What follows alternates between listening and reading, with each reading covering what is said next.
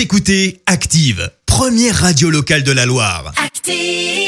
Fait du bien Alors ce matin, bonne nouvelle pour les futurs concerts en France. Ouais, les soirées tests organisées à Liverpool n'ont eu aucun impact sur la propagation du Covid. Ça s'était passé fin avril, début mai. Sur 11 000 clubbers, seuls 11 ont été, ont été testés positifs au Covid à l'issue de trois soirées tests. Les participants avaient fait un test PCR avant et après leur soirée, mais n'avaient pas de masque ni respecté la distanciation. D'autres pays se sont lancés dans des tests grandeur nature. En Espagne, un concert avait rassemblé 5000 personnes fin mars à Barcelone.